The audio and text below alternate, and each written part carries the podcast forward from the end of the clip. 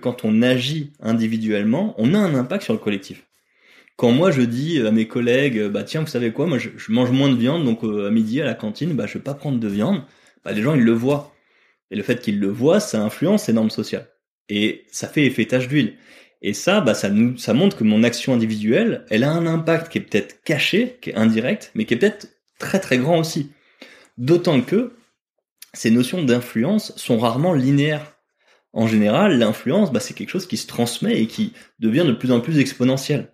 Et souvent, il y a un concept qui est né, qui vient de l'économie et qui s'est ensuite appliqué à la sociologie, ce qu'on appelle le point de bascule social.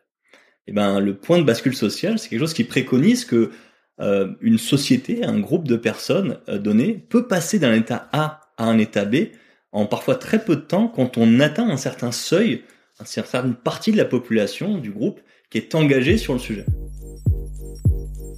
Bonjour et bienvenue dans Demain est durable. Demain est durable, c'est le podcast pour mieux comprendre l'écologie. Je m'appelle Antoine Grégo. Je me considère comme un écolo imparfait et je suis, comme beaucoup, sensible aux enjeux de demain. Mais en juin 2020, au moment où j'ai décidé de démarrer le podcast, impossible de savoir par où commencer. Comment en savoir plus sur l'écologie facilement? Je vous propose donc dans chaque épisode de découvrir l'histoire de celles et ceux qui agissent pour un monde plus durable. Entrepreneurs, intrapreneurs, activistes. Ils agissent avec passion aux quatre coins du monde. En France bien sûr, mais sur tous les continents, pour nous permettre d'espérer demain un monde plus durable. Quelles sont leurs solutions? Pourquoi ont-ils décidé de se lancer? Quels sont leurs conseils pour agir à notre échelle? Écouter, lire ou s'éduquer sur ces enjeux, c'est déjà agir pour un monde plus durable, car il nous permet d'en parler avec conviction autour de nous. C'est ce que j'espère vous apporter lors de chaque épisode. Si vous souhaitez soutenir ce mouvement, et si vous aimez le podcast ou l'épisode du jour, n'hésitez pas à taguer Demain est durable sur LinkedIn ou sur Instagram, ou à me laisser un commentaire sur votre plateforme d'écoute préférée. Aujourd'hui, je vous propose de parler de tonnes et notamment de tonnes de CO2. Pas étonnant, puisque je reçois aujourd'hui Pierre-Alix Lioret-Bavet, le cofondateur de l'atelier 2 tonnes. 2 tonnes, c'est donc un atelier pour comprendre notre empreinte carbone et surtout les solutions pour arriver à ce fameux 2 tonnes. Mais du coup, pourquoi 2 tonnes? 2 tonnes, ça correspond à l'objectif que chaque être humain sur Terre doit atteindre au maximum d'ici 2050 pour respecter les accords de Paris et un réchauffement maximal de 2 degrés. Si vous voulez comprendre comment arriver à cet objectif et accélérer votre transition, vous êtes au bon endroit. À la fin de cet épisode, vous aurez deux actions pour réduire votre impact de 2 tonnes et surtout connaître des leviers pour accélérer celui de vos voisins. J'espère que vous apprécierez l'épisode autant que j'ai aimé l'enregistrer avec Pierre Alix. Et avant de démarrer, n'oubliez pas de laisser un avis 5 étoiles sur votre plateforme d'écoute si vous appréciez également l'épisode. Très bonne écoute. Donc aujourd'hui, dans le nouvel épisode de Demain est durable, j'ai l'immense plaisir d'accueillir Pierre Alix Lauré Bavet. Comment tu vas Pierre Alix? Ça va très bien, merci beaucoup de m'accueillir Antoine. Je suis très très content de, euh, de discuter avec toi. Ça fait un, un beau bout de temps qu'on avait prévu euh, cette discussion aujourd'hui. Donc euh, très content de pouvoir enfin la faire, enfin pouvoir discuter de, de, plein de sujets, notamment de, de, tonnes. On va parler de tonnes de choses aujourd'hui, sans, sans jeu de mots. J'ai un grand blagueur de, de, plein de sujets aujourd'hui, surtout d'ordre de grandeur, de comprendre les ordres de grandeur qu'il faut connaître euh, aujourd'hui pour amorcer notre transition. Mais sans attendre, je vais d'abord te demander de te présenter Pierre-Alix, alors qui es-tu? Donc, je m'appelle Pierre-Alix Loret-Bavet, euh, j'ai 32 ans et je suis euh, aujourd'hui le cofondateur de. Euh, sais pas si tu veux que je te parle tout de suite de ce que c'est que Deuton ou si tu veux que je te parle Allez, présente-moi, présente-moi ce que c'est. Yes, et ben c'est parti. C'est un, c'est une expérience pédagogique, c'est un atelier euh, qui permet à tout le monde, à tous ceux qui le souhaitent, euh, de comprendre les leviers qu'ils peuvent activer pour limiter leur impact sur le climat, d'une part, et de déterminer le rôle qu'ils veulent jouer par rapport aux défis climatiques. C'est donc une expérience pédagogique qui dure trois heures, qui se fait en intelligence collective, avec des groupes de personnes, et dont le principe, c'est de déterminer ensemble un scénario de transition bas carbone jusqu'à 2050. L'idée, c'est de comprendre le nom d'automne. Ça fait un peu bizarre au départ. Euh, pourquoi un nom avec un indicateur comme ça Ça fait un peu froid? En fait, d'automne, c'est une référence à l'objectif de l'accord de Paris sur le climat. L'accord de Paris sur le climat, signé en 2015 par quasiment tous les pays dans le monde, il donne un objectif, c'est de limiter en dessous de, de 2 degrés la hausse des températures moyennes mondiales d'ici à la fin du siècle. Et pour atteindre cet objectif-là, il faut que nous limitions nos émissions de gaz à effet de serre et notamment que nous passions à 2 tonnes équivalent CO2 en termes d'empreinte carbone par être humain et par personne d'ici à 2050. Tout le principe de l'atelier, c'est donc bah, d'essayer de euh, réussir ce défi, réussir cet objectif, en activant des actions à la fois au niveau individuel et au niveau collectif, et en voyant en temps réel leur impact sur la baisse de nos émissions de gaz à effet de serre jusqu'à 2050, et de voir est-ce que on arrive ou pas à euh, cet objectif-là des deux tonnes. Ok, bon, on va parler de, ça. Euh, euh comment est-ce que tu te comment est-ce que tu arrives à créer deux tonnes euh, sur ton parcours plus concrètement de ce cet atelier, ce jeu globalement qu'on va discuter pendant tout notre tout notre échange aujourd'hui. comment est-ce que tu arrives à créer ça? Qu'est-ce que tu as fait avant et comment tu te retrouves là? Eh bien, avant, moi, j'ai commencé, euh, j'ai étudié dans deux trucs un peu différents. J'ai étudié en, management, donc en école de commerce, et en fac de philo. J'ai fait les deux en parallèle. Euh, et euh, bon, c'était passionnant. Et j'ai commencé ma, ma carrière professionnelle au Canada, à Montréal, dans une entreprise dont euh, la mission était d'organiser des défis sportifs pour questionner les personnes et les organisations sur leurs valeurs, sur ce qui était important pour elles, et de le vivre, ces valeurs-là, dans des situations de défi. Donc, grosso modo, on allait voir des gens, on leur disait c'est quoi vos valeurs en tant qu'équipe, par exemple, et ils nous disaient bah, l'esprit d'équipe, l'entraide, euh, le courage. Et on disait très bien, bah, on vous propose de s'entraîner pendant euh, des mois et des mois et des mois, et d'aller voir ce que ces valeurs-là, elles veulent dire concrètement sur le terrain quand on monte une montagne, par exemple, par moins 50 degrés, en conditions hivernales en Amérique du Nord-Est. Euh, donc c'était vraiment quelque chose qui était porté sur l'humain, pas du tout sur l'écologie au départ mais qui m'a donné un peu un goût pour euh, bah, les défis complexes euh, sur lesquels il faut beaucoup d'interdépendance, beaucoup de travail en équipe, et qui nous questionnent en fait sur nos valeurs. Et ce goût-là, quand j'ai commencé à m'intéresser à la thématique écologique en 2017, bah, j'ai commencé à voir qu'il y avait un peu une montagne à gravir aussi. Et ça m'a dit, tiens, là, il y, a là, il y a un beau défi sur lequel on peut s'attaquer. Et donc, euh, ça a commencé à faire naître pour moi un gros intérêt sur le sujet. Et en 2017, j'ai pris la décision de partir en Argentine euh, à la voile et je suis parti euh, avec ma compagne de l'époque et on a commencé sur place une investigation sur la transition énergétique à vélo en allant voir euh, des, des ingénieurs, des professeurs d'école, des députés, des maires, etc.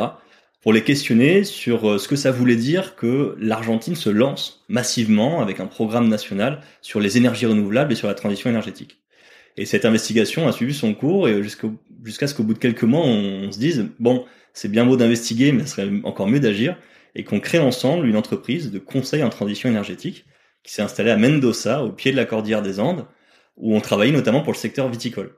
Et donc là, bah, j'ai vraiment pu mettre les mains dans le cambouis, aller euh, bah, rencontrer des, des, des, des, euh, viticulteurs, euh, voir les problématiques de production, comment ils pouvaient économiser d'énergie et tout ça, et à travailler sur la partie technique. C'était vraiment passionnant.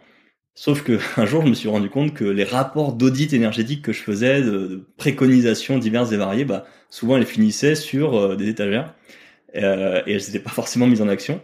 Et quand j'ai décidé de revenir en Europe fin 2019, je me suis dit, bah en fait, peut-être qu'il faut que je revienne à mes premières amours, c'est-à-dire l'humain, et qu'en fait, s'il n'y a pas une véritable envie par les gens et une capacité de pouvoir s'emparer du sujet, bah probablement que euh, le travail technique ne suffira pas. Et donc euh, j'ai commencé à m'intéresser euh, à ce moment-là à la fresque du climat. J'avais organisé la première fresque du climat en Amérique du Sud en janvier 2019 avec euh, avec un ami. Et quand je suis rentré, je suis allé à la COP 25 avec la fresque en décembre 2019. Et c'est comme ça que j'ai rencontré François Logier, qui était un fresqueur aussi, et qui venait de créer deux qui venait de le créer. C'est le tout début. J'ai rencontré François, j'ai rencontré, enfin, j'ai découvert aussi l'atelier. J'ai eu un coup de cœur un peu avec les deux. Et euh, longue histoire résumée, au bout de quelques mois d'implication bénévole sur un projet qui au départ était un, on va dire un side project associatif, bah on s'est dit bon, euh, ça serait peut-être bien de de franchir le Rubicon, de se donner à plein temps sur le projet pour essayer de en profiter de tout le potentiel d'impact. Et donc en fin 2020, on a on s'est associé ensemble pour euh, créer ensemble une entreprise et une asso et euh, donner euh, son envol à deux tonnes. Ok, c'est génial de se dire que ça démarre déjà d'assez d'assez loin, de, du Canada, de de l'Argentine et ensuite de euh, entre guillemets de la fresque du climat qui fait aussi des euh, d'autres euh, qui inspire d'autres d'autres ateliers comme le vôtre qui bien bien différent, tout aussi complémentaire mais complémentaire et, et mais tout aussi important aussi. sur en revenant sur sur deux tonnes, plus concrètement, t'en parlais juste avant avant de parler de ton parcours. Tu parlais de deux tonnes par individu, donc mondialement. Ce deux tonnes là, euh, avant de passer au, jeu et de le, comprendre et de pouvoir un peu jouer ensemble aussi, euh, il se base sur euh, quelle démographie? Alors en fait, sur combien d'individus? En fait, c'est, il est basé sur des démographies. En fait, il y a des projections démographiques qui sont faites, notamment par l'ONU, et qui ont un, un, niveau de un niveau de précision euh, qui est assez élevé parce qu'on connaît les grandes tendances en fait démographiques. Je peux rentrer dans le technique, mais on, on, peut savoir en fonction de plusieurs indicateurs, grosso modo, euh, la population qu'on aura dans le futur. Donc en fait, l'objectif des deux tonnes, il est calculé de façon euh, très simple, c'est-à-dire que tu vas regarder combien il faut qu'on émette en tant qu'humanité et tu le divises par la population.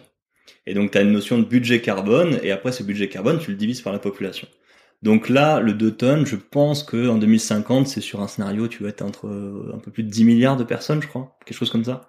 Euh, je me souviens plus du chiffre exact, mais grosso modo, ça prend en compte évidemment euh, la hausse de la population, parce que ce qu'il faut bien voir, et il faut le rappeler tout le temps, c'est que les émissions de gaz à effet de serre, donc qui sont représentées, c'est ça, hein, les tonnes équivalent CO2, ça représente les émissions de gaz à effet de serre qui viennent euh, de l'humanité. Donc ça peut être le dioxyde de carbone, le CO2 qu'on connaît bien, mais ça peut être d'autres gaz à effet de serre comme le méthane, qu'on connaît aussi pas mal, le protoxyde d'azote, bah, ces émissions de gaz à effet de serre, au final, peu importe en termes d'effet sur le climat, d'où elles partent.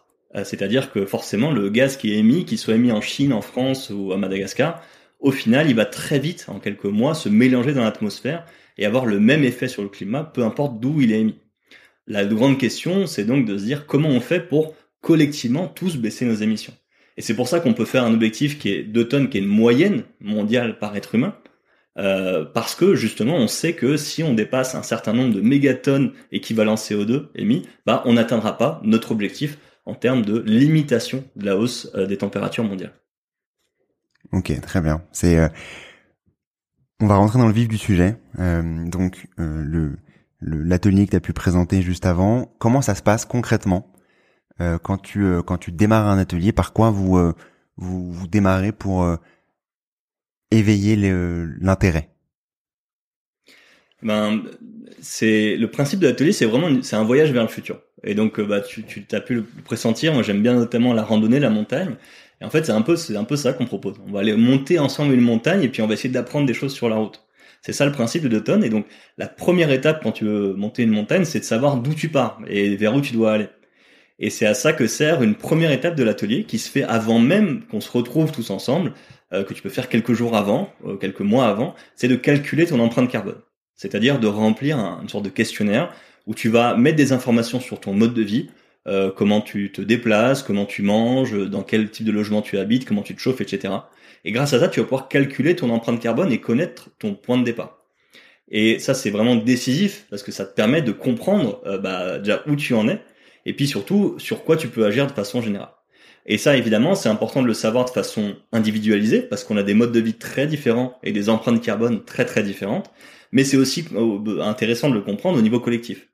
On a un objectif qui est à 2 tonnes en 2050, mais aujourd'hui en France, on est en moyenne entre 9 et 10 tonnes par an et par Français, quand on fait les moyennes en France. Donc ça veut bien dire qu'il faut diviser par 5 les émissions de gaz à effet de serre, et donc quand on comprend que l'empreinte carbone, ça représente notre mode de vie, bah là, on revoit l'image de la montagne on se dit, ça va pas être de la tarte pour arriver à deux tonnes.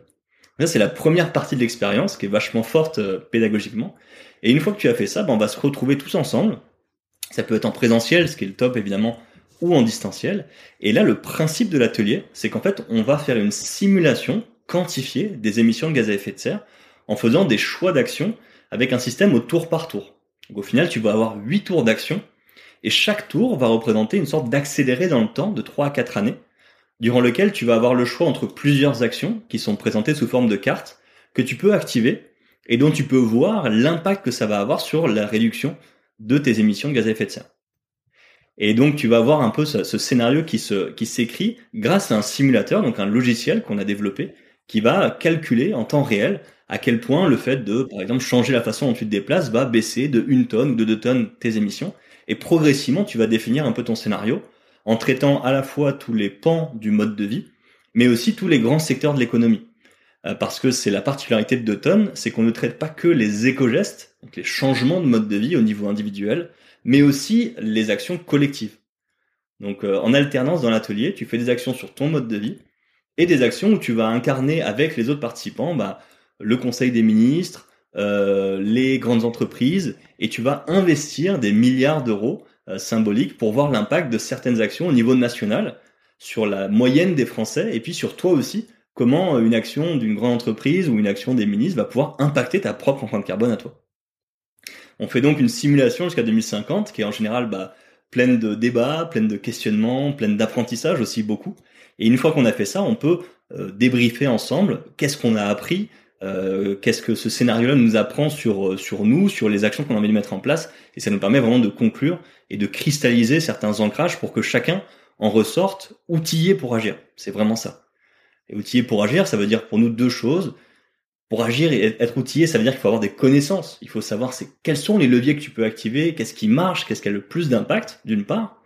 Et puis d'autre part, il faut aussi que tu te sentes euh, en posture d'agir, que tu te dises mon action à moi, elle sert à quelque chose. J'ai des choses que je peux faire dans ce grand défi-là. C'est possible d'y arriver. C'est pas forcément facile, c'est sûr, mais c'est possible d'y arriver. Je vois des scénarios dans lesquels c'est possible, et peut-être même que c'est souhaitable. Peut-être même que si je me lance dans l'action, ce sera pas juste résoudre un problème, ce sera aussi eh ben, euh, apprendre, euh, s'épanouir un peu plus et réinventer des modes de vie, etc. Voilà le déroulé. on, va, on, va, commencer justement ben, euh, ce déroulé là, si ça te si ça te convient. Je vais faire le, le cobaye aujourd'hui, donc de de de savoir où est-ce que j'ai pas fait mon bilan carbone juste avant de ça fait longtemps en plus que je ne l'ai pas fait. Euh, mauvaise mauvaise chose de ma part. On va partir du principe que j'ai euh, la moyenne des Français, à savoir euh, un peu moins de un peu moins de 10 tonnes. par quels sont les, les sujets que tu pourrais me poser qui sont qui étonnent toujours, qui pourraient du coup surprendre aussi ceux qui nous écoutent. Donc quand vous, vous, nous écoutez, essayez de jouer le jeu aussi pour essayer de de répondre aux questions avant d'avoir la réponse de, Pierre Alix. Euh, J'essaierai de jouer aussi, bien entendu. Euh, Qu'est-ce qui étonne le plus? Par quoi tu veux commencer? Alors déjà, il faut regarder euh, bah, quels sont les plus gros postes. Donc tu as mentionné l'empreinte carbone moyenne des Français, qui a beaucoup de variabilité d'une personne à l'autre, mais ça nous permet quand même d'avoir un, aperçu de où sont les plus gros postes. Sur l'empreinte carbone moyenne des Français, les plus gros postes, c'est d'abord le transport en général, avec les différents modes de transport je spoile pas trop. Euh, l'alimentation aussi. Ensuite, le logement avec euh, bah, tout ce qui est chauffage, énergie, construction, etc. Et puis, bien sûr, il y a aussi une part sur les, ce qu'on appelle les services publics. C'est-à-dire euh, bah, tout ce qu'on a besoin qui ne dépend pas, pas forcément de nous, mais dont on a besoin pour vivre. L'éducation nationale, la santé, bah, les administrations, tout ça, c'est des choses qui sont pas individuelles, mais sur lesquelles bah, on en a besoin, on les utilise pour vivre. Donc on intègre dans l'empreinte carbone individuelle.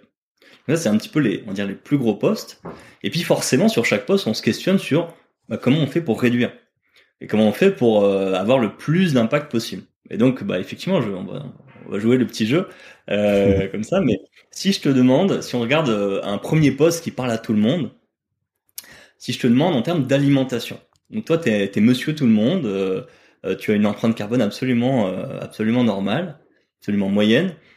D'après toi, est-ce qu'il vaut mieux pour monsieur tout le monde, qu'il devienne flexitarien, c'est-à-dire qu'il réduise sa consommation de viande à, on va dire, deux repas à base de viande par semaine, par rapport à un Français moyen? Ou est-ce qu'il vaut mieux qu'il se mette à consommer euh, quasiment exclusivement local? Donc il consomme des produits qui sont, on va dire, dans un rayon de 300-400 km autour de chez lui, pas de produits importés de façon générale. D'après toi, laquelle des deux actions aura le plus d'impact en termes de réduction de son empreinte carbone? Alors je laisse quelques secondes de pause euh, pour aussi vous puissiez euh, réfléchir, ceux qui, ceux qui nous écoutent ou nous regardent. du coup, je laisse quelques petites secondes. Moi, de mon côté, je pense connaître la réponse, mais honnêtement, avant d'avoir eu cette réponse et de comprendre l'impact de ces deux parties-là, j'aurais bien entendu répondu la partie locale, pensant que c'est le, le, local et donc de consommer localement euh, circuit court qui euh, qui impactait moins fort de manière euh, plus faible mon impact carbone, mon empreinte carbone. Je vois. Euh, je peux je peux réagir tout de suite? Bien sûr que tu peux réagir. Eh ben, si on regarde uniquement sur le critère carbone, encore une fois, et de c'est le principe de deux tonnes, on regarde le critère carbone, donc on a une approche qui est quantifiée sur l'empreinte carbone, donc on traite le sujet climatique, le changement climatique, mais, et je fais un disclaimer par rapport à ça, le fait de dire qu'une action a plus d'impact au niveau climatique ne veut pas dire que c'est une action qui est absolument parfaite au niveau écologique.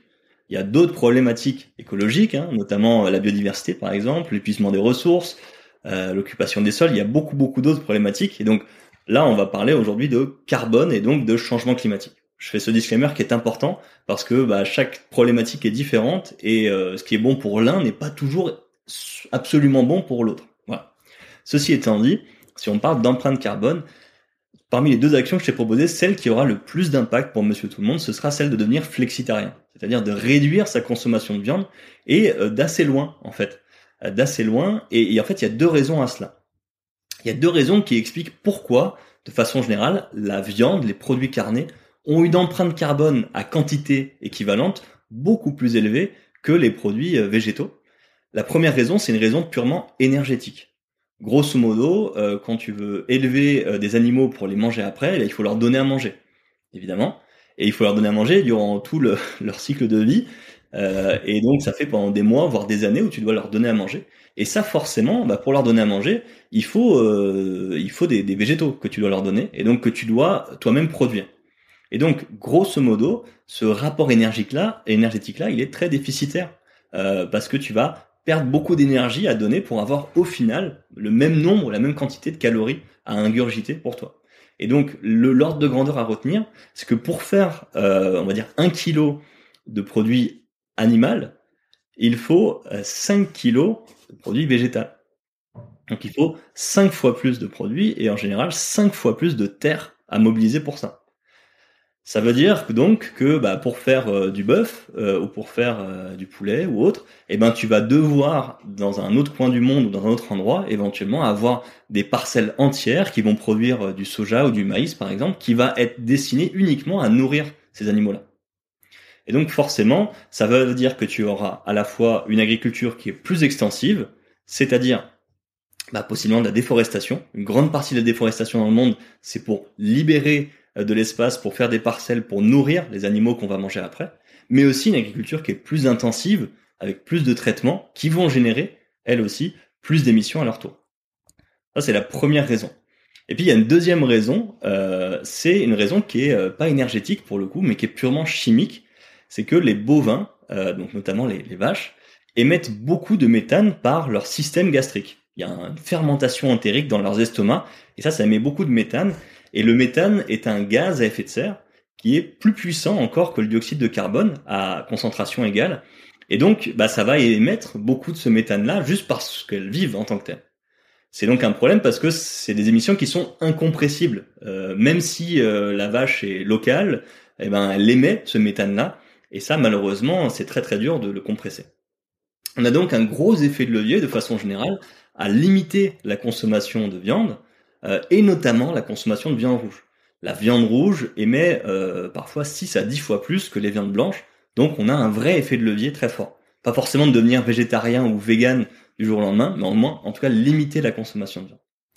Ça, c'est un premier point. Évidemment, ça ne veut pas dire que consommer local, ça ne sert à rien.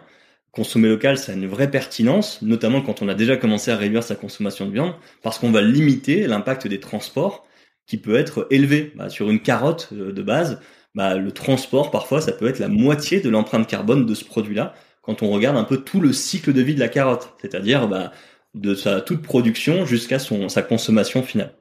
Donc on a un vrai effet de levier là-dessus. Et cet effet de levier, il est évidemment encore plus puissant si tu consommes aussi deux saisons. À savoir que si tu achètes des tomates euh, en hiver, euh, dans le nord de la France par exemple, eh ben, même si elles sont locales et produites à deux pas de chez toi, elles seront probablement produites avec euh, sous serre, avec des systèmes de chauffage et autres, qui vont faire qu'elle a une empreinte carbone qui est élevée. Donc consommer local et de saison, ça reste une bonne action. Mais la clé, c'est quand même la réduction de la consommation de viande quand on parle d'alimentation. En effet, les deux, les deux sont bien entendu compatibles, heureusement. Hein. On peut manger local de saison euh, tout en étant flexitarien, voire, voire végétarien. De toute façon, après, quand on mange végétarien ou, vegan, euh, on n'a plus qu'à manger de local et de saison. De toute façon, on n'a pas trop le choix. Euh, sur,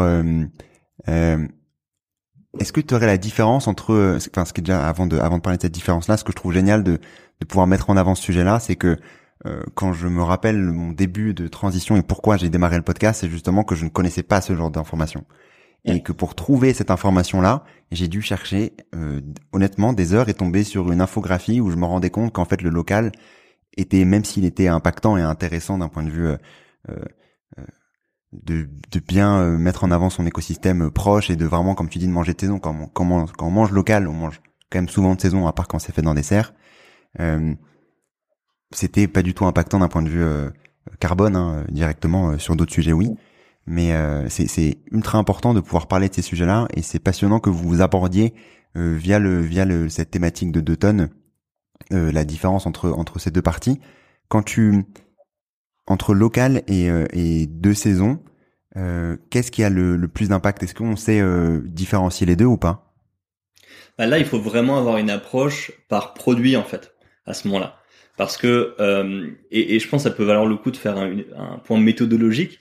En fait, quand on parle euh, d'empreinte carbone, on va attribuer à chaque produit euh, un, ce qu'on appelle un facteur d'émission.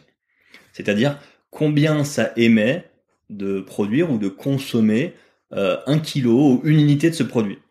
Donc ça peut être un facteur d'émission par kilo quand on parle d'alimentation, ou ça peut être par kilomètre parcouru quand on parle de transport, ça peut être par, bah, par vêtement quand on parle de vêtements évidemment. Et en fait, ces facteurs d'émission-là, on les détermine en faisant ce qu'on appelle une analyse de, cycle de vie.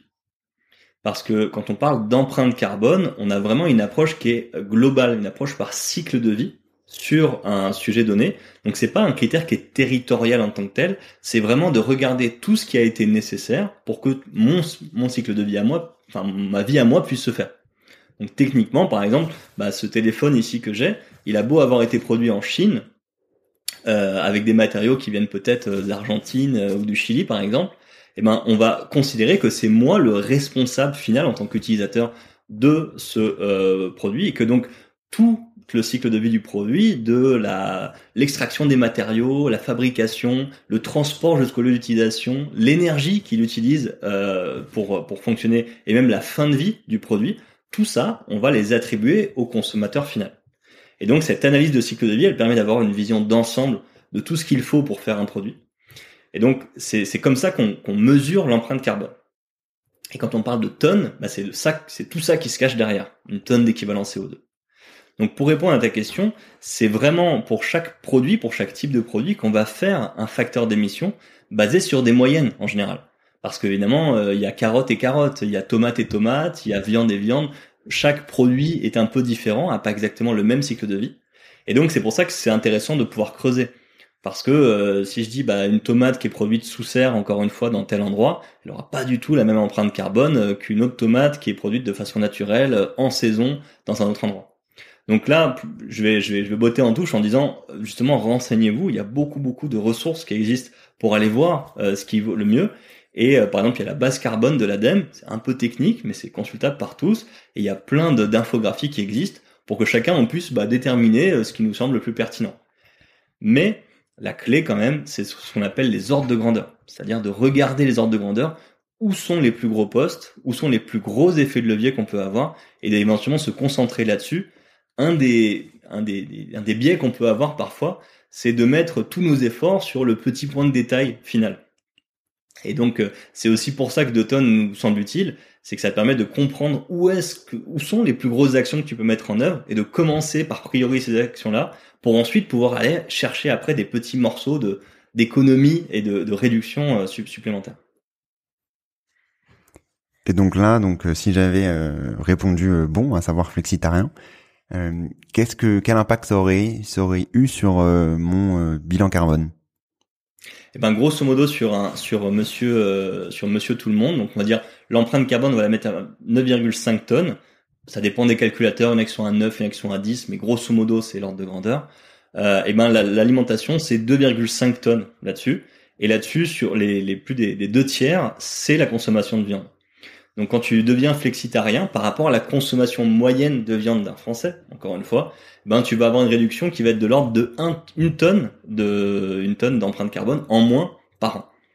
Donc c'est quand même colossal sur 10 tonnes, tu fais moins 10% déjà avec une seule action même si pour certains elle peut être euh, difficile, c'est quand même euh, c'est une grosse grosse réduction.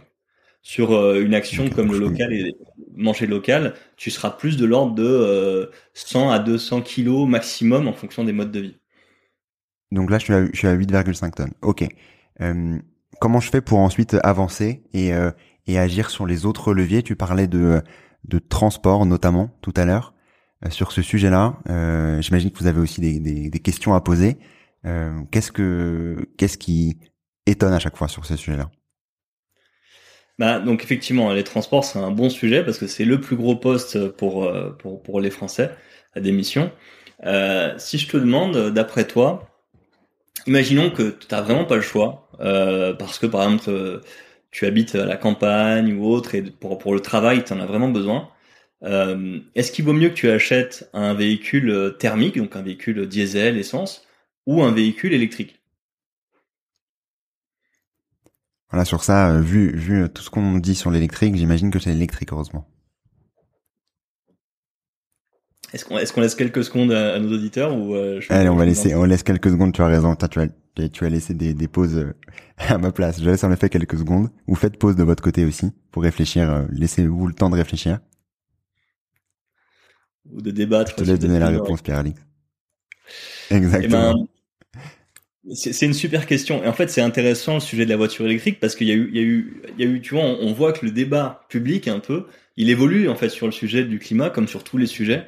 Il y a eu une période où euh, on a vu ça comme euh, l'alpha et l'oméga de l'écologie, c'était formidable, ça allait tout révolutionner. Après, il y a eu une période où il y a eu une sorte de, de mouvement inverse. On a dit en final, euh, la voiture électrique c'est terrible, les batteries, etc. Et en fait, ça marche pas du tout, c'est même contre-productif on va essayer donc d'avoir une approche euh, bah, plus tempérée, basée sur les facteurs d'émission et sur les analyses. Ce qui se passe en fait, c'est que si tu regardes encore une fois l'analyse de cycle de vie d'un véhicule, tu regardes pas que évidemment euh, bah, quand tu roules, tu regardes tout ce qui s'est passé avant, tout ce qui se passera après.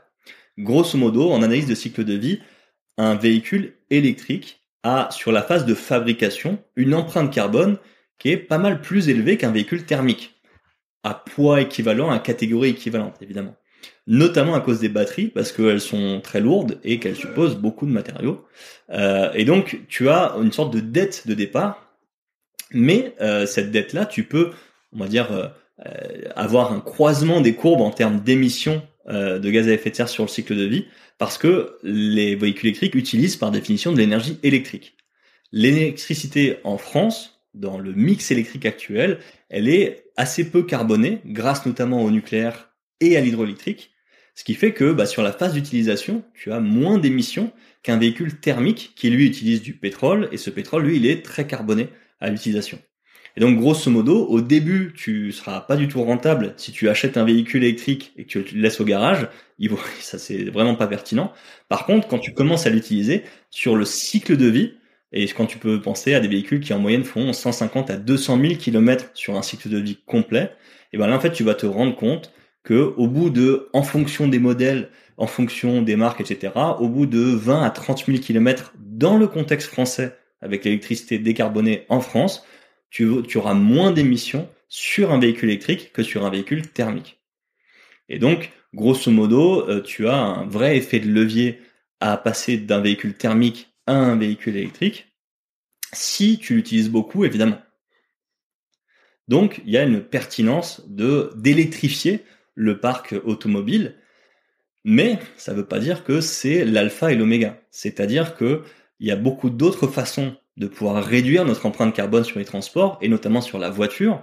Il y a évidemment le covoiturage, il y a les mêmes émissions grosso modo pour un véhicule qui est une personne, deux personnes ou quatre personnes à bord.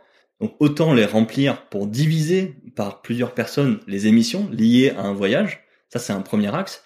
Et puis bien sûr, on peut aussi questionner au tout départ la pertinence d'avoir autant de véhicules individuels qu'on en a, notamment en France. La plupart des scénarios de transition qui projettent un scénario à 2 tonnes par personne en 2050 parlent d'une réduction du parc automobile, d'une réduction de la mobilité en véhicules individuels, et ce qui peut être fait euh, pas que par des leviers individuels, ça peut aussi être fait par euh, des leviers collectifs, euh, notamment sur bah, la mise en place de programmes de covoiturage dans les entreprises, pourquoi pas le télétravail qui doit être autorisé, peut-être massifié quand il peut être mis en place. Pourquoi pas l'offre de transport public qui là aussi peut être améliorée. Tout ça sont des choses qui font écho pas que à des changements au niveau individuel, mais aussi à des changements qui vont venir des entreprises, des industries, et puis euh, de l'État peut-être qui va permettre un investissement pour que les gens puissent décarboner leur façon de se transporter.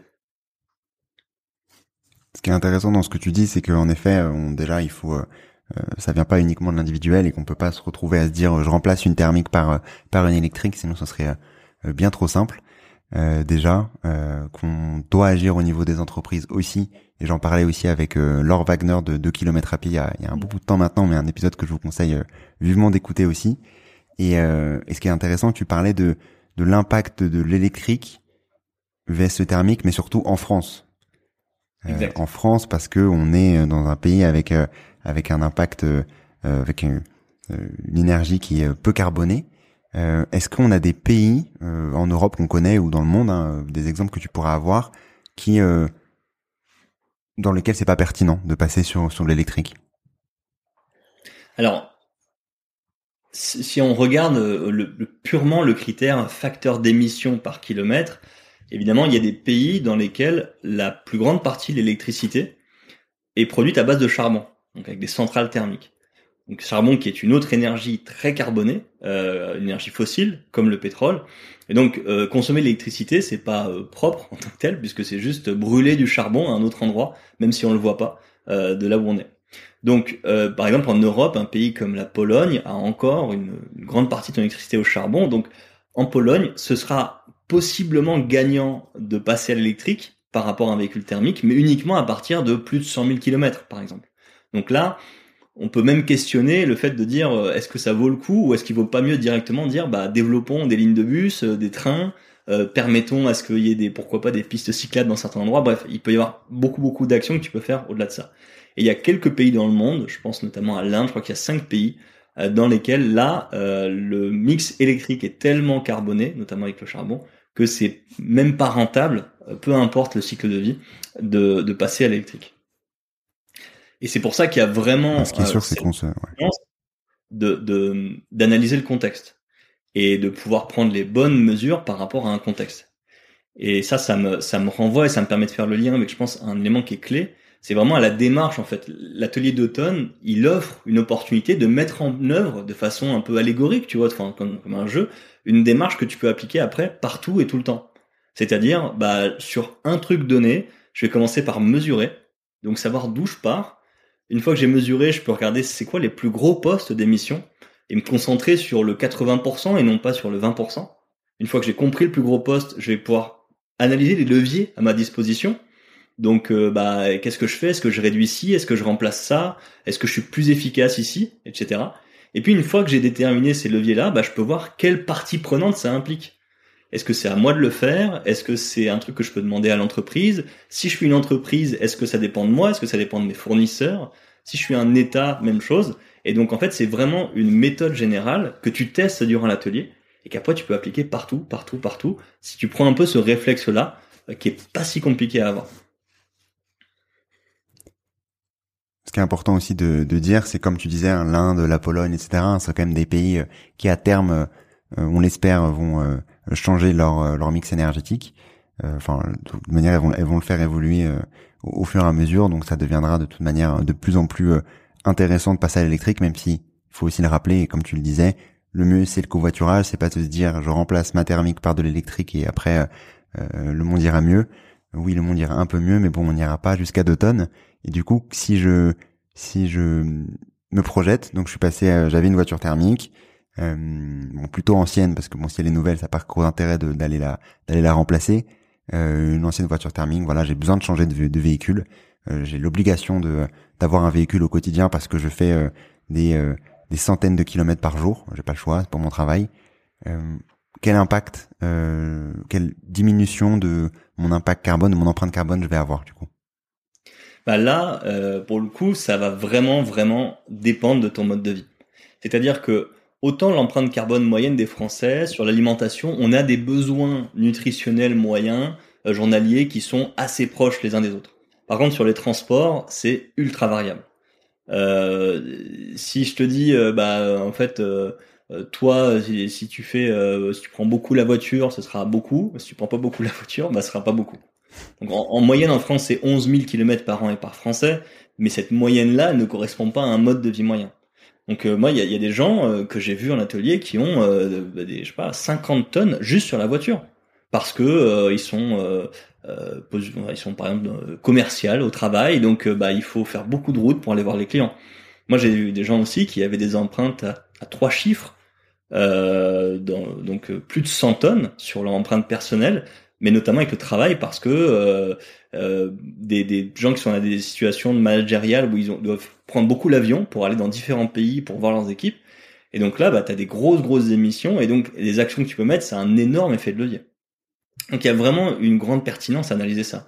Euh, et, et, et, là, pour le coup, rien ne remplace euh, bah, cette approche par euh, mesure de ton empreinte, soit en le faisant avec un calculateur comme celui de Dutton, mais soit juste en étant conscient des ordres de grandeur. Si tu sais que la voiture, ça émet beaucoup, que c'est le premier poste d'émission des Français en moyenne, et que toi tu prends beaucoup la voiture, tu peux déjà te dire, sans être un expert du sujet, que si tu arrives à réduire euh, la, la, ton utilisation de la voiture, et si tu arrives à, à réduire l'utilisation de pétrole en général derrière ça, tu auras déjà un gros impact sur, sur l'empreinte carbone. Ici, je me situe euh, sur euh, la moyenne française à 11 000 km. Euh, mon 8,5, il devient quoi du coup si, si je passe à l'électrique? Grosso modo, tu vas pouvoir, en général, tu vas, tu vas réduire d'une, on va, ça dépend, mais une tonne, tu vas réduire d'une tonne, une tonne deux. Tu vas diviser par deux un peu sur ton, ton empreinte sur, euh, sur le, la, la voiture. Ok. Donc tu vas passer de possiblement 8.5 à, euh, à 7.5, 7 grosso modo. Ce qui est plutôt bon, je vais, je vais dire 7.5 parce que je suis, je suis sévère. je suis sévère avec moi-même. Allez, on va dire 7, 7.5. Euh,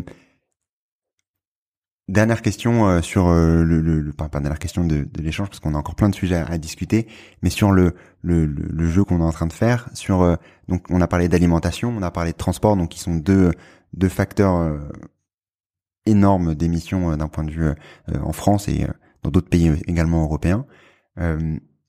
quel autre sujet tu es le plus incompris de votre côté, hormis ces, deux sujets-là qui qui changent et que, que qui fait de la force aussi de, de l'atelier d'automne? Bah, on va faire une mise en situation. Imaginons que bah, tu, tu te lances, t'es motivé et puis tu, tu commences à la petite méthode que j'ai décrite juste avant, tu commences à l'appliquer partout. C'est un jeu vidéo à, à, taille réelle et tu baisses, tu baisses, tu baisses et t'arrives à, je sais pas moi, 4 tonnes, 3,5 tonnes, 3 tonnes, tu vois. Tu dis waouh, je suis pas mal parce que faut qu'on atteigne 2 tonnes en 2050. Là, moi, j'ai quand même bien réduit par rapport à la moyenne des Français. En plus, je me rends compte que bah, sur les 3 tonnes qui me restent, il y a plus d'une tonne qui dépend des services publics. Euh, et service public, bah, je peux pas, euh, bon, je peux pas arrêter, euh, je peux pas dire bon, il euh, y en a marre qu'on fasse ci ou ça. C'est, c'est pas moi qui prends cette décision-là. Bah, à ce moment-là, tu pourrais te poser la question est-ce que il faut que j'essaye uniquement de travailler sur mon empreinte perso et de continuer à gratter un petit peu des petits morceaux de tonnes à gauche ou à droite, ou est-ce qu'il n'y a pas en plus de ça bah, d'autres actions que tu peux faire, et notamment en termes d'influence? Et c'est une des thématiques qu'on traite dans l'atelier d'automne. Comme on traite la partie individuelle des actions et la partie collective, bah, le lien entre les deux, c'est cette notion d'influence ou de dynamique sociale entre les gens. donc là, bah, une question qu'on pourrait être amené à te poser durant l'atelier d'automne, c'est est-ce que d'après toi, ça aurait plus d'impact de contribuer à sensibiliser ton entourage sur les enjeux climatiques, par exemple, ou de euh, bah, te lancer en politique, ou euh, pourquoi pas de travailler sur une démarche de décarbonation avec tes collègues dans l'entreprise? Si je te posais la question, euh, toi, une question, bah, ça. tout le monde, monsieur, monsieur Antoine tout le monde en quelques, en quelques mois, je répondrai. euh, je laisse quelques secondes de pause du coup. Euh, c'est la plus dure des questions. Je dirais, honnêtement, elle est, elle est difficile. Hein. Euh, honnêtement, j'aurais répondu, euh, j'aurais répondu la, la politique. J'aurais répondu. Euh, j'aurais répondu la politique, ouais. Je vois. Eh ben, pour le coup, là, euh, bien malin, qui pourra dire euh, telle action a plus d'action, a plus d'impact que telle action, et surtout le défendre, on va dire scientifiquement. On n'a pas de, on n'a pas de facteur d'émission de l'influence. Par contre, on quand même, on peut quand même avoir des pistes. C'est-à-dire que bah, l'influence, il y a, y, a, y a plusieurs choses. La première chose, c'est que l'influence, c'est vraiment quelque chose qui s'observe par les sciences sociales, par les sociologues et les psychologues. Bah, les groupes, dans les groupes, les personnes s'influencent les, les unes entre les autres. Et ça fait effet tache d'huile. Et en gros, ça, c'est quelque chose qui est plutôt rassurant, parce qu'en fait, ça nous dit que quand on agit individuellement, on a un impact sur le collectif quand moi je dis à mes collègues, bah tiens, vous savez quoi, moi je, mange moins de viande, donc euh, à midi à la cantine, bah je vais pas prendre de viande, bah les gens ils le voient. Et le fait qu'ils le voient, ça influence les normes sociales. Et ça fait effet tache d'huile. Et ça, bah ça nous, ça montre que mon action individuelle, elle a un impact qui est peut-être caché, qui est indirect, mais qui est peut-être très très grand aussi.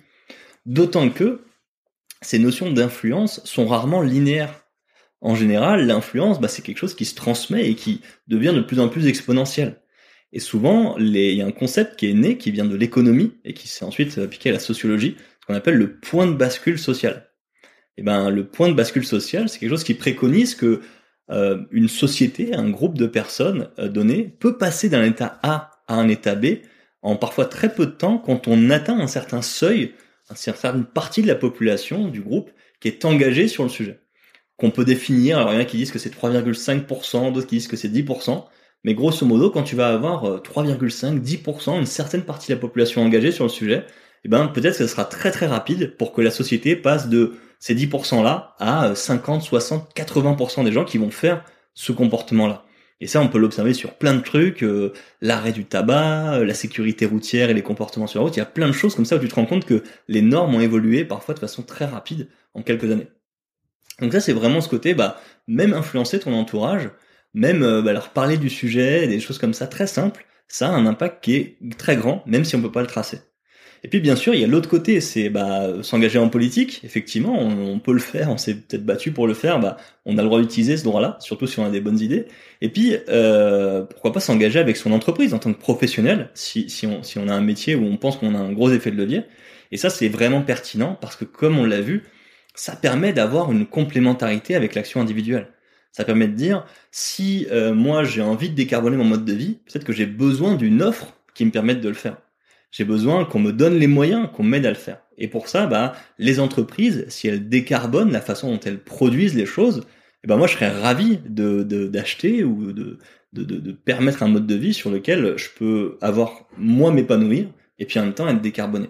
Donc avoir ce, ce travail qu'on peut faire en s'engageant dans le collectif est un énorme effet de levier pour essayer de changer la société et de battre ce qu'on appelle un concept qui s'appelle le triangle de l'inaction, qui a été inventé par un, professeur qui s'appelle Pierre Pertou, qui fait que des fois on a toujours tendance à reprocher la faute à l'autre, c'est-à-dire les citoyens qui vont dire que c'est à cause de l'État qui en fait pas assez, l'État qui va dire que c'est les entreprises qui font du chantage à l'emploi, et les entreprises qui vont dire que si elles s'engagent trop, les citoyens vont pas acheter leurs produits. Et ben grosso modo, en t'engageant dans le collectif, tu transformes ce triangle de l'inaction en peut-être un, un cercle vertueux de l'action où chacun a envie d'agir et est encouragé à agir par les autres.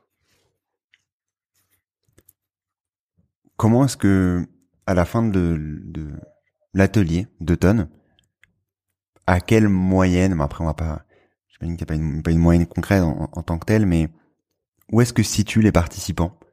Euh, On est sur du 3, 5 tonnes, etc. Et, et comment les comment les participants euh, finissent l'atelier, comment est-ce qu'ils se sentent sur une note positive, comme là actuellement, euh, quand tu parles d'influence, etc., on a envie d'aller influencer son voisin et de dire que même le passé de flexitarien, ça peut inciter en effet les autres à un tout petit peu réduire au fur et à mesure, se rendre compte que c'est pas si dur de, de consommer moins de viande et ensuite d'accélérer d'accélérer cette transition-là.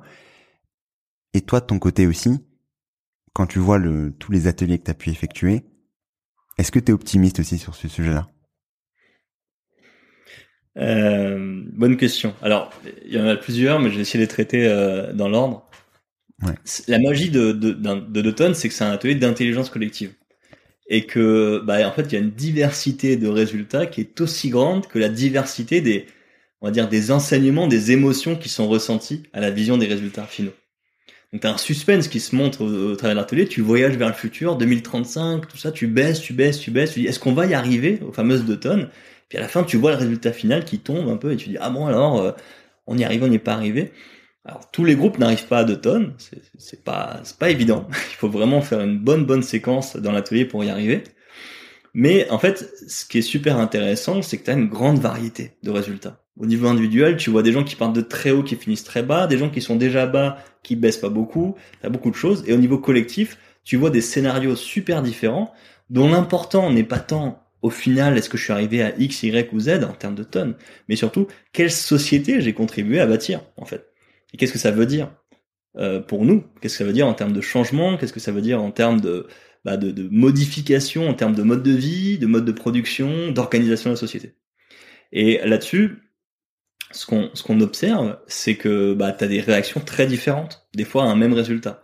Tu as des groupes qui arrivent à 3 tonnes et qui sont désespérés, qui disent mais on n'est pas arrivé à 2 tonnes, c'est terrible.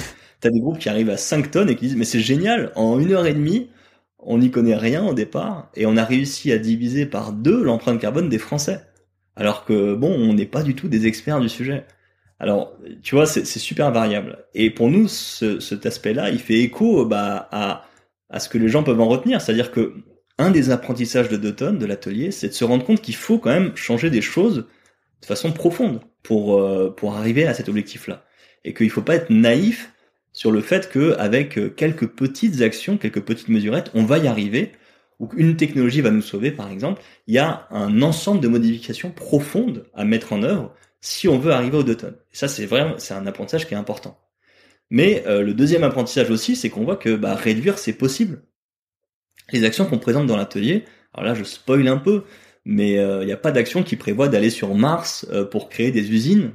Euh, c'est que des actions qui sont euh, dans le cadre des technologies qui sont applicables aujourd'hui, qui sont dans le débat public, qui sont réalistes. Voilà, on parle pas non plus de retourner au Moyen Âge.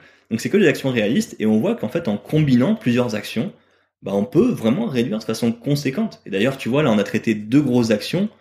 On n'a pas quand même réinventé euh, la poudre. Hein. Euh, réduire la consommation de viande, c'est pas quelque chose de révolutionnaire. Ça s'est déjà fait pendant des centaines d'années, y compris par nos propres grands-parents.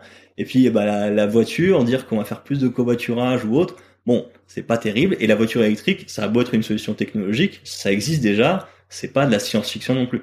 Donc voilà, ça c'est ça c'est un point qui est important. Pour répondre à ton point sur euh, est-ce que je suis optimiste ou pas, bah euh, moi je pense que précisément on peut y arriver. Et l'atelier c'est ce qui nous montre, on peut y arriver si on s'en donne les moyens, si on est ambitieux dans les actions qu'on met en place. Et pour moi, euh, bah, la question de l'optimisme, je la remplace par la question de qu'est-ce qu'on a envie de faire? Non pas qu'est-ce qu'on est obligé de faire, parce que ça peut être un rapport qu'on a des fois, bah, je vais juste devoir faire des choix contraints, on va encore m'imposer un truc, m'imposer un truc, mais quelle société on a envie de bâtir par rapport à un défi qui s'impose à nous? On l'a peut-être pas choisi, on aurait peut-être préféré que ça s'impose pas à nous, mais là, ce défi, il est là, euh, c'est prouvé scientifiquement, c'est dommage, c'est pas de chance. On sait que l'être humain est responsable de ce changement climatique, ce qui est évidemment, euh, paradoxalement, une bonne nouvelle. Parce que le fait qu'on en soit responsable, ça veut dire qu'on peut agir là-dessus. Ça veut dire qu'on a des leviers pour ça. Si on me disait, il y a, au hasard, hein, pour, euh, pour prendre l'exemple d'un film récent, il y a une comète qui va nous tomber dessus, bah on dirait, ah, on n'y peut rien, hein. on n'est pas coupable, on n'est pas responsable. Par contre, on peut peut-être pas y faire grand-chose, et ça, c'est pas de bol. Là, on a encore notre destin entre les mains, on peut mettre en place plein d'actions à tous les niveaux pour réduire notre, notre empreinte carbone, notre effet sur le climat. Et moi, ce qui me montre que c'est possible, c'est notamment cet enjeu des dynamiques sociales que j'ai évoqué. Et cet enjeu de la capacité que les, que les sociétés ont à changer de façon non linéaire. C'est très très rare que tu passes d'un état A à un état B de façon très comme ça sur la durée. Euh, tu passes rarement d'une monarchie à une démocratie comme ça euh, de façon très progressive. Il y a des points de bascule et que ces points de bascule-là, ils peuvent être des fois très positifs, parce que tu as des dynamiques sociales qui s'enclenchent et qui font que tu as un élan général qui se fait, et que des choses qui paraissaient complètement inconcevables quelques années avant deviennent évidentes après, normales. Et pour moi, cette notion de défi, elle est super importante. Et cette image de la montagne, gravir une montagne, au départ, ça paraît pas sexy, ça paraît ultra inconfortable comme expérience. Euh, on se dit qu'on va avoir froid, on va avoir chaud, on va avoir mal aux pieds, on va manger euh, des choses qui sont euh, vraiment pas souhaitables et qui on serait mieux au restaurant ou en train de regarder Netflix chez, chez soi. Et ben en général, malgré cet inconfort matériel, on a un immense sentiment d'épanouissement et d'accomplissement et on profite, on crée des liens avec les gens, on a un rapport au temps qui est différent. Et je pense que cette, cette image-là, cette allégorie-là, elle s'applique pour la transition au niveau individuel et au niveau collectif. Peut-être que c'est l'occasion bah, de donner du sens à ce qu'on fait, de, de retrouver un sentiment de commun, de créer du lien entre nous. Et peut-être aussi c'est l'occasion de bah, d'innover pour créer une société encore plus belle, encore plus épanouie, d'en profiter pour régler euh, d'autres problèmes euh, environnementaux comme la biodiversité par exemple, mais aussi d'autres problèmes économiques et sociaux. On a des enjeux de souveraineté énergétique en France, on a des enjeux de résilience des territoires, de création d'emplois locaux. Peut-être qu'on peut faire de ce problème un défi et une opportunité. Voilà, c'était long, mais euh... non, non, non, non, mais c'est, c'est, c'est, tu, tu, tu résumes, tu résumes bien, bien la situation et, et c'est important aussi de ne pas oublier le sujet biodiversité parce que Bien entendu, l'atelier de tonnes est focalisé, on est tous focalisés beaucoup euh, sur le sujet euh, carbone, hein, l'impact carbone qu'on peut avoir, l'empreinte carbone qu'on peut avoir, mais les deux sont bien entendu euh, liés et l'un ne pourra pas aller sans l'autre, bien entendu. tu parlais de de modification justement de de changement de société, enfin d'évolution de société dans un un monde aussi qui qui doit qui doit évoluer, qui passera aussi par le public, par l'administration publique, qui comme tu disais, qui était du coup une part de, de notre empreinte carbone qui était euh, fixe, hein, parce qu'il y a imposé, parce qu'on on paye des impôts, on va à l'hôpital, etc., etc. Euh, récemment, vous avez euh, participé à un grand, un grand mouvement, une grande sensibilisation de, de cette administration-là. Comment ça s'est passé déjà? Déjà, félicitations pour pour cette partie-là. Comment ça s'est passé? Qu'est-ce que vous avez fait exactement?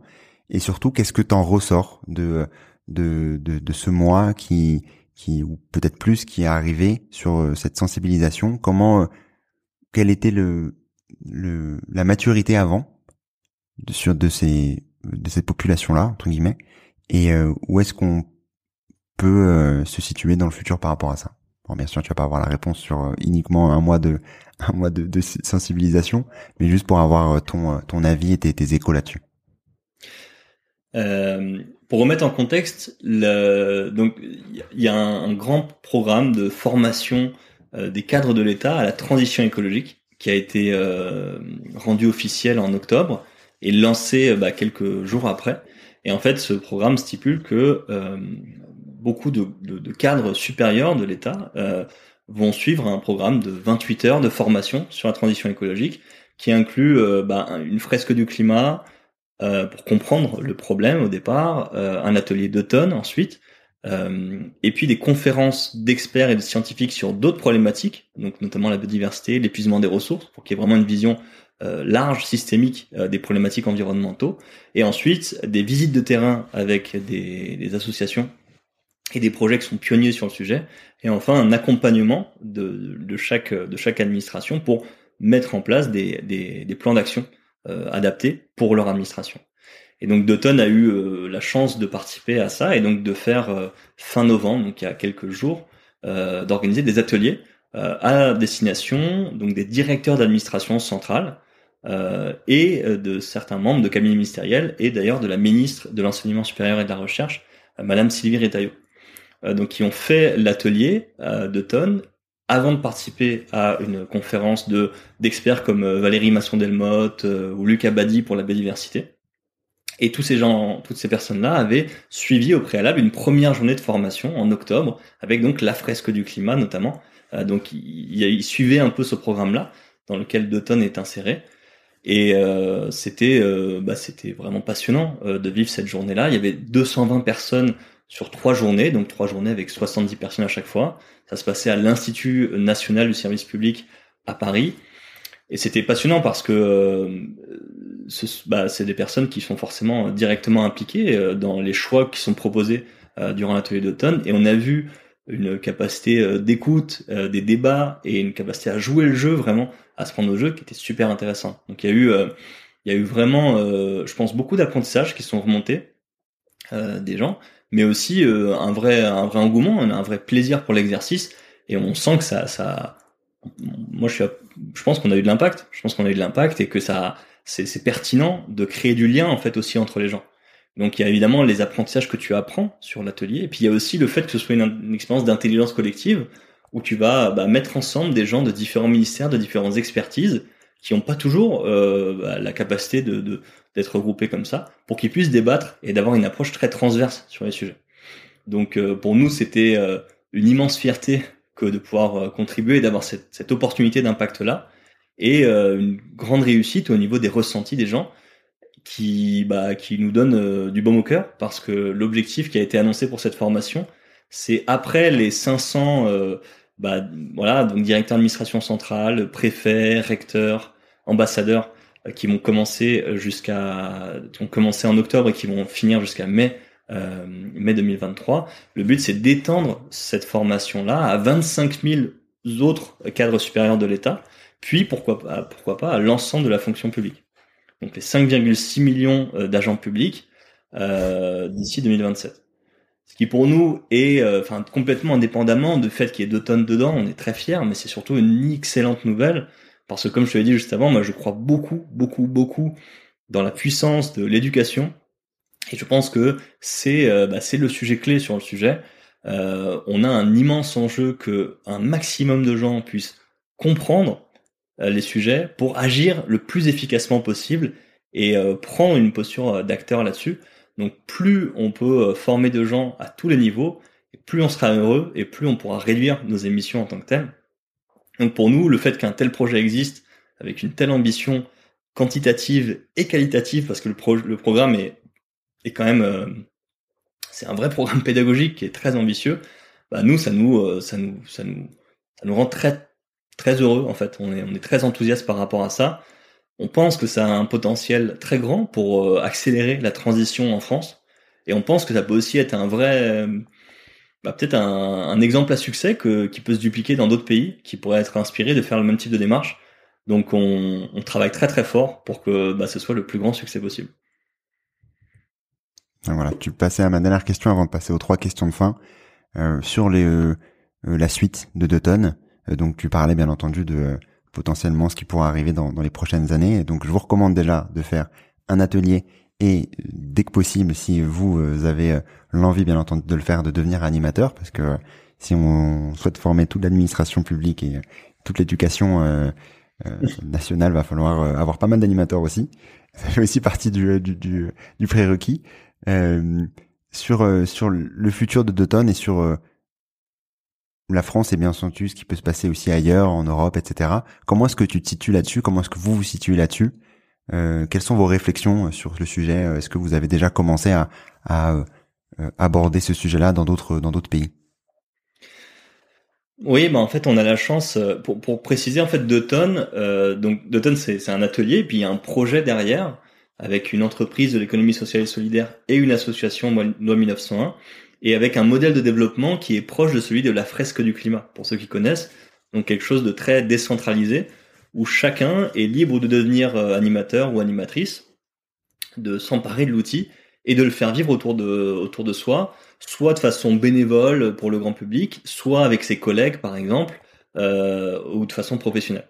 Donc ça, c'est un modèle qui nous permet bah, de passer à l'échelle et de d'amener, de, créer cette dynamique qu'on qu'on prêche autour de nous euh, et qui a permis qu'on ait quasiment aujourd'hui un peu moins de 40 000 personnes qui ont fait l'atelier et euh, environ un tout petit peu moins de 3 000 animateurs au total.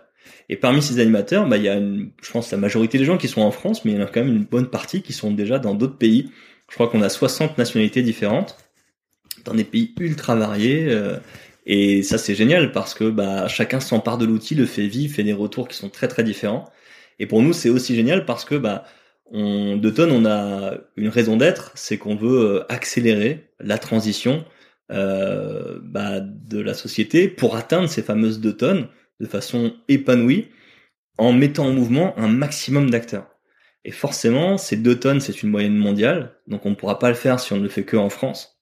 Le but, c'est que bah, d'autres pays puissent aussi s'engager à accélérer leur transition.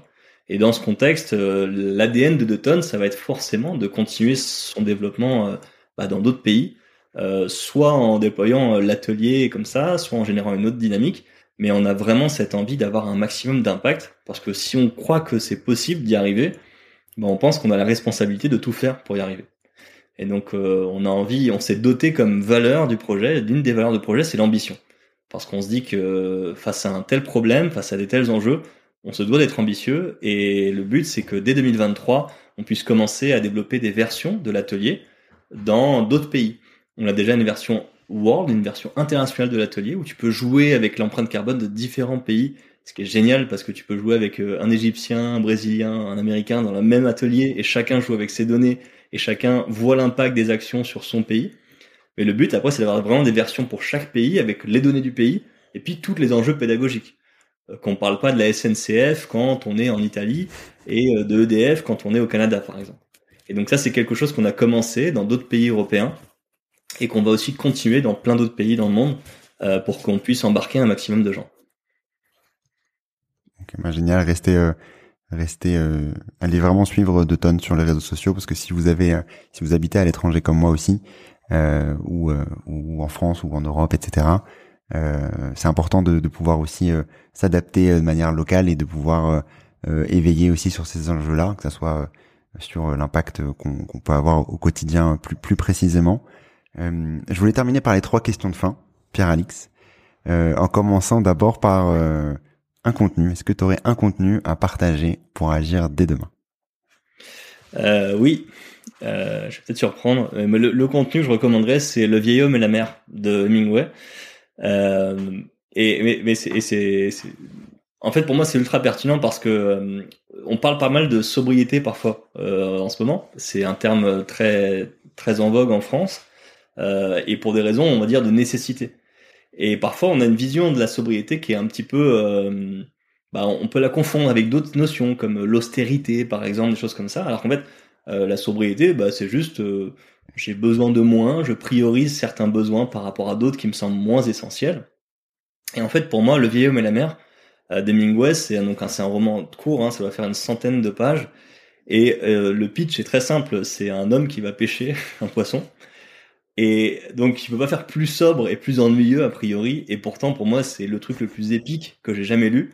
Et donc moi à chaque fois je me dis bah en fait ça ça nous montre bien qu'en fait euh, bah, l'aventure euh, le sexy, il est, il est là et il est dans des choses parfois ultra simples qui, qui peuvent paraître pas du tout sexy, mais qui ont un impact sur toi de, de dingue.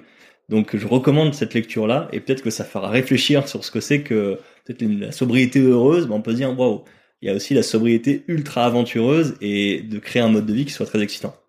Voilà, donc ça, ça serait mon, mon, mon idée de contenu à, à proposer. Je mettrai le lien, euh, le lien dans la, dans la description. Est-ce que tu as une action pour agir dès demain dans le bon sens? Bah, Pour moi, l'action, euh, je vais pas tricher, mais pour moi, l'action, c'est d'être curieux. Pour moi, l'action, c'est d'être curieux, c'est-à-dire que le sujet, euh, on va dire climatique, environnemental, on est face à des crises qui sont terribles, euh, qu'on n'aurait vraiment pas souhaité avoir, vu les conséquences qu'elles ont déjà, qu'elles vont continuer à avoir. Cependant, c'est un sujet qui est absolument passionnant. C'est un sujet qui non seulement euh, enfin, devient passionnant et, qui, qui l'est de plus en plus à fur et à mesure qu'on s'y intéresse. Et toutes les crises, tous les problèmes qu'on voit, c'est c'est un sujet sur lequel ça, ça, te, ça te rend plus intelligent, ça te rend plus curieux, ça te donne envie de t'intéresser et d'écouter des nouvelles personnes, de lire de nouveaux livres, de voir de nouveaux films, de faire de nouvelles rencontres. Et moi, si j'avais un, conseil à donner aux auditeurs, c'est de continuer à être curieux. C'est-à-dire que on peut avoir un rapport euh, de culpabilité, de peur, d'éco-anxiété. Je l'ai eu, j'en ai encore. Mais aussi de se dire, mais attends, mais c'est passionnant. Il y a un, il y a un nouveau livre qui vient de sortir, une nouvelle approche du sujet, il y a une nouvelle problématique dont j'étais pas conscient. Et là, le fait d'en être conscient, ça m'apprend pas des choses juste sur euh, l'écologie ou sur un sujet technique. Ça m'apprend sur euh, la société, sur le rapport à l'autre, sur le rapport à moi. Et c'est vraiment pour moi le l'action peut-être ou l'état d'esprit à avoir, c'est vraiment cette curiosité, cette envie de, de profiter du sujet pour pour s'ouvrir l'esprit, euh, pour s'émoustiller par rapport à ça et d'être encore plus capable d'inventer des nouvelles actions pour euh, pour aller encore plus loin et de le faire à sa façon. Ça pour moi c'est quelque chose qui est euh, bah, qui est super souhaitable en fait. Totalement, je suis bien je suis bien d'accord et une autre action parce que tu n'as pas voulu la, la prêcher aussi mais aller faire un atelier aller faire un atelier d'automne très important si vous voulez aussi passer donc euh, à plus que 7, à moins que 7,5 tonnes. Là, on s'est arrêté avec euh, avec Pierre Alix aujourd'hui. Et enfin, est-ce que tu aurais un ou une invitée à recommander dans le podcast? Bah alors je vais je vais je vais compléter puisque tu m'ouvres la piste, mais effectivement participer à l'atelier d'automne c'est très souhaitable aussi. Et, euh, bah ça tombe bien parce que c'est très facile parce qu'en fait il y a des ateliers qui peuvent s'organiser en entreprise ou dans l'enseignement supérieur, mais aussi beaucoup d'ateliers qui se font euh, de façon grand public avec bah, plein d'animateurs bénévoles. Il y en a partout en France, il y a des sessions en ligne, euh, il y a des sessions en français, il y a des sessions en anglais. Et vous pouvez vous inscrire sur le site www.2tonnes.org, euh, 2 tonnes comme 2 comme le chiffre, tonnes comme le poids. Euh, et là-dessus, vous avez tout le calendrier des, des, des ateliers qui sont à, à, tarif libre et conscient, les ateliers grand public, donc chacun paye ce qu'il veut payer. Et euh, vous êtes plus que euh, bienvenue pour le faire. Concernant un invité, euh, eh ben, j'ai un, invité à proposer, c'est euh, Max Bird.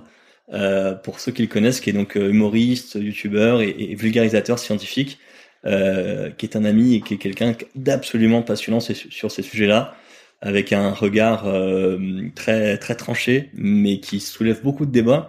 donc je pense qu'il y aurait il y aurait des super discussions à avoir avec lui.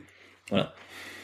Nickel. Ben, merci beaucoup pour cette cette recommandation. Euh, vous pouvez du coup retrouver deux tonnes sur sur leur site, comme tu disais, deux, le chiffre de tonnes euh, par, par, la suite. Je mettrai bien entendu tous les liens dans dans, dans la description. Encore merci une nouvelle fois Pierre Alix pour ton temps. Merci pour pour euh, bah, pour tout tout ce que tu nous as partagé aujourd'hui et, euh, et, à très vite. Eh ben, merci à toi, c'était un vrai plaisir et bravo pour, pour le podcast, c'est très très cool. Et ça fait plaisir que ce genre de choses existe. Tout d'abord, bravo d'être arrivé jusque-là. Et j'espère que l'épisode t'a plu. Si c'est le cas, commence par envoyer l'épisode à une de tes connaissances afin de les aider à accélérer leur compréhension et leur transition vers un monde plus durable.